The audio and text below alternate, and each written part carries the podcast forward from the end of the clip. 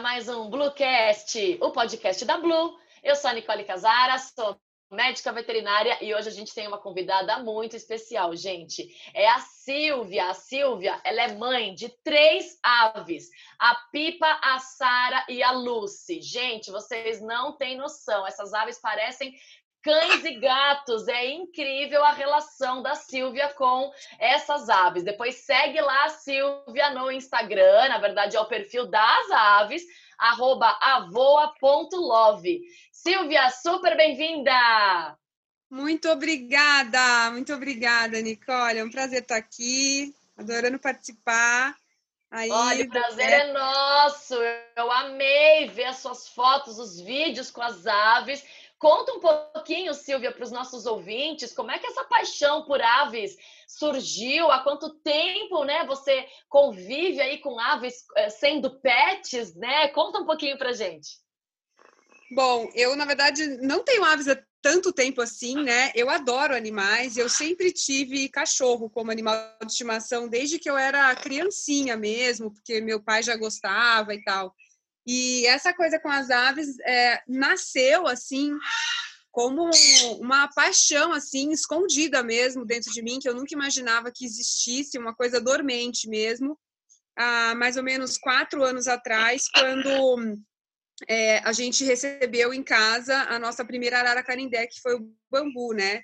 Ele chegou bebezinho a gente comprou de um criatório legalizado tudo certinho e, e aí que é, eu entrei de cabeça nesse mundo é, do qual eu não sabia nada. Então, foi um, grandes revelações.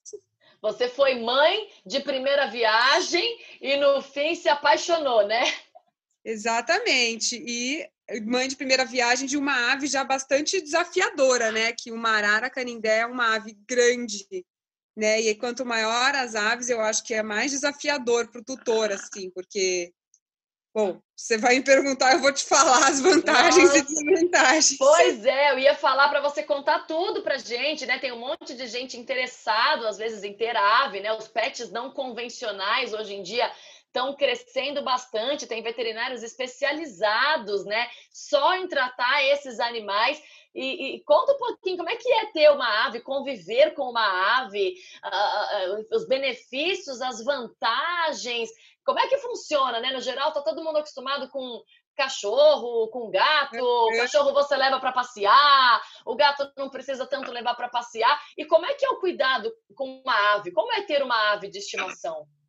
Olha, é um assunto que a pessoa realmente ela precisa dar uma pesquisada, porque dependendo da espécie que ela escolher, essa espécie ela vai ter necessidades específicas. Então, assim, Assim como a gente tem espécies de gatos que são mais quietas, que ficam mais deitadinhos no sofá, a gente também tem gatos que fazem mais estripulias, que precisam de mais estímulo, de mais brincadeira, de mais espaço para correr, não é? Então, Sim. e com cachorro também, né? Tem os cachorros grandes, eles precisam de espaços grandes para eles correrem e tal.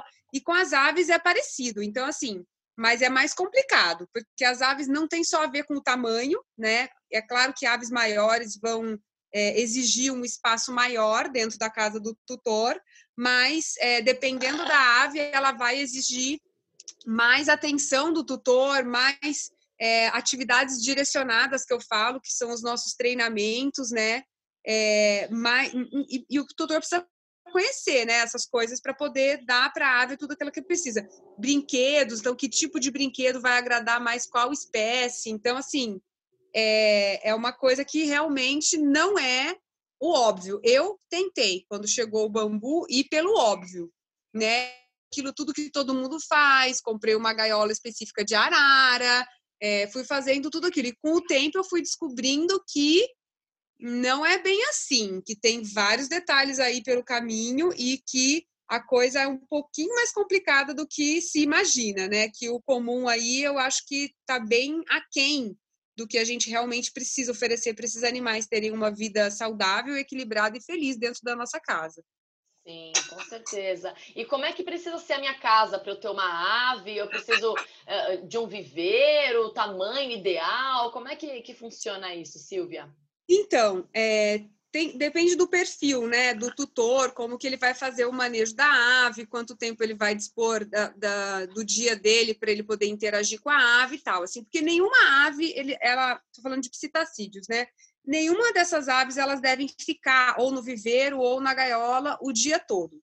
Na verdade, é, a gente tem a diferença de gaiola, que é um espaço bem pequeno, né, é um lugar meio portátil, assim, que a ave deve ficar somente para dormir, né? Ou para situações muito muito curtas, né? Pouca, pouco tempo mesmo do dia. Aí a gente tem o viveiro, que é um espaço que a ave já tolera ficar bastante tempo, né, do dia.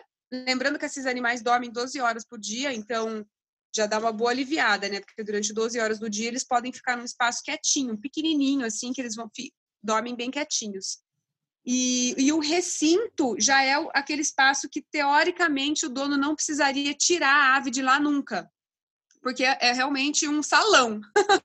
e aí Sim. o dono entra dentro, e esse espaço, né? Esse, e é muito importante ter né, um viveiro ou um recinto. Aí, se você não tem espaço na sua casa para poder ter um recinto, que aí a gente está falando assim de um espaço que realmente é como uma sala, né? Entra várias Sim. pessoas dentro, tem mobiliário para você se sentar, tem é, lugar para tomar banho, é como uma casa, né? Então é bem complexo. Lugar para ave tomar banho, tem aí equipamentos todos, infraestrutura para você poder limpar o lugar. Então dentro desse recinto vai ter, sei lá, um armário para você guardar as coisas. Então tem um lugar onde a ave se alimenta, tem todos os brinquedos, tem um lugar que ela dorme, tá tudo ali dentro, né? Então, dá até para dividir um recinto como uma casa, assim, várias funcionalidades.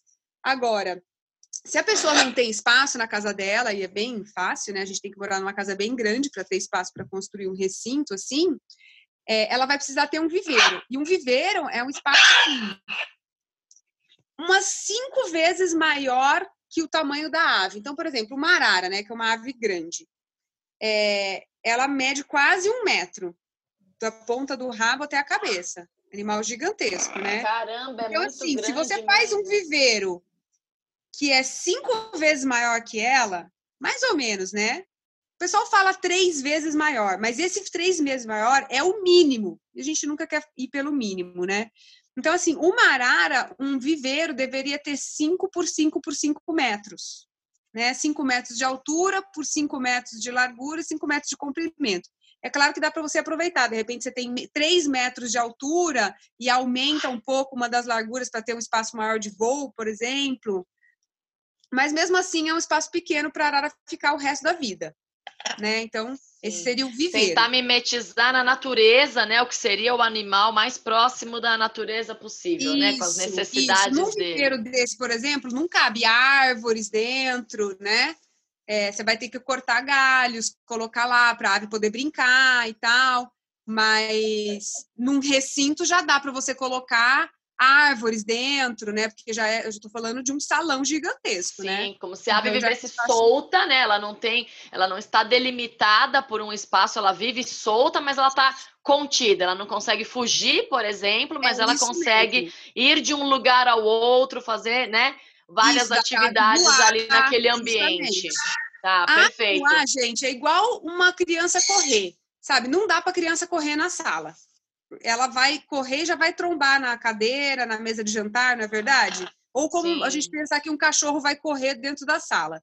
Nem um pincher, gente, ele não vai conseguir correr dentro da sala igual ele corre no parque, né? Então, assim, a ave, para ela ter espaço para ela voar, não, duas batidas de asa não é voar, tá? Sim, ela tem espaço para ela voar, ela precisa de uma espação mesmo bem grande. Por isso que eu falo que o recinto é o lugar ideal. E aí, quando você tem ou uma gaiola ou um viveiro, o ideal é que você tire a ave desse ambiente e leve ela para um ambiente maior para ela poder diversificar todas as atividades dela, de brincadeira, de exercício físico, de interação com você, entendeu? Então, Perfeito. aí, como eu falei, depende do tempo que o tutor tem para dedicar a esse animal. Se ele tem bastante tempo, pode não precisa de um recinto, pode ser um viveiro. Sim. É igual um cachorro, né? Assim, se a gente for pensar, o cachorro mora lá no apartamento. mas a necessidade daquele animal faz com que você tenha que sair para ir para um parque, ele tem que socializar, encontrar outros animais, ou é um Exatamente. animal que vai para a creche duas vezes por semana para ficar livre, solto da coleira, né? Então, a ave também tem toda essa necessidade, né, Silvia? Exatamente. E para começar, né, assim, os primeiros passos, né, para quem não entende nada, eu quero ter uma ave em casa. Onde eu compro uma ave? Quais são os primeiros passos? Então, antes de pensar em comprar uma ave, eu acho que precisa pensar bem se você quer mesmo ter uma ave. Eu acho que o primeiro passo é fazer uma pesquisa sobre o comportamento desse animal, porque assim, a gente está muito acostumado já em ter cachorro em casa e a gente sabe que precisa do jornalzinho para ele fazer xixi, que ele você ensina, ele vai lá fazer xixi num lugar, né? Ou agora os tapetinhos, tem tantos tapetinhos modernos. Então, é, é uma conveniência isso, e o cachorro se adapta e vai lá e tal. É, por exemplo, dificilmente a pessoa tem problema de barulho com o cachorro. Claro que tem os cachorros que lá tem muito, mas é, em geral a pessoa pode ter um cachorro no apartamento, a pessoa está acostumada a sair de casa para passear o animal e tem coleira para isso. Tá? Então a gente está muito acostumado com tudo isso e aí tudo isso parece fácil. Com ave é tudo diferente. Então a gente não está acostumado com essas coisas. E aí as, as novidades acabam causando estranhamento. Então, por exemplo, dificilmente o cachorro morde o dono, né? Um cachorro bem Sim. comportado não morde o dono. Mas um psitacídeo, ele sempre vai te bicar. Mesmo mais mansinho, mais bonitinho, mais bem comportado. A bicada é um aviso, está acontecendo alguma coisa que ele não gosta. Não é porque ele não gosta de você. Ele está te avisando, é uma forma de comunicação. E às vezes essas bicadas doem bastante. Eu então a pessoa tem que. É, então eu, é tinha, coisa...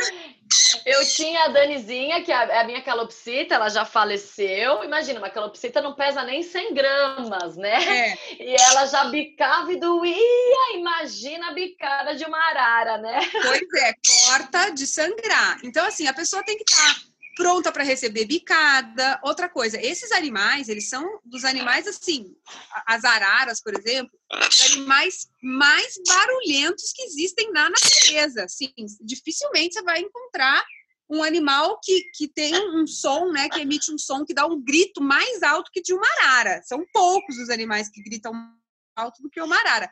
E aí, quando a gente passa para os psitacídeos menores, eles gritam mais baixo, mas, gente, é um gritão, entendeu? E assim, nem sempre você quer um animal gritando na sua casa. E quanto menor for o espaço dele, menos interação você tiver com ele e menos equilibrado ele tiver, mais ele vai gritar.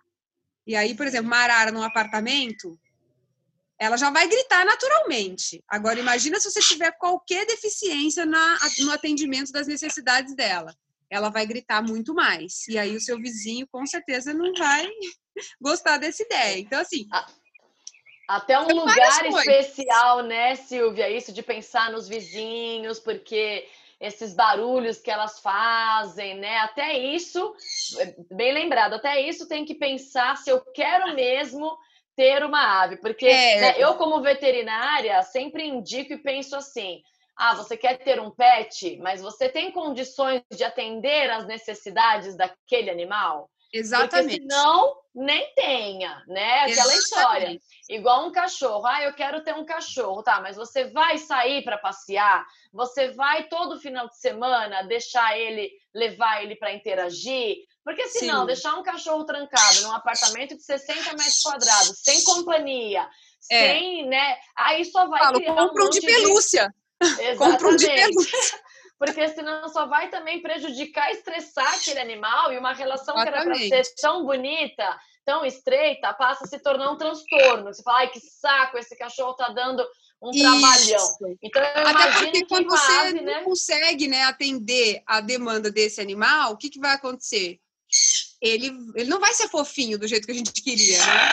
ele vai começar a manifestar os problemas dele de desvio de comportamento. E aí a tua relação não vai ser tão legal quanto aquela que você sonhava. Exatamente. E a, a Danizinha, que é a minha calopsita, é, eu lembro, né? Lógico que eu, eu já tive ela alguns anos atrás, mas ela era, eu brinco que ela era um cachorro, né? Porque ela tinha lá uma gaiola, mas ela ficava na gaiola para dormir.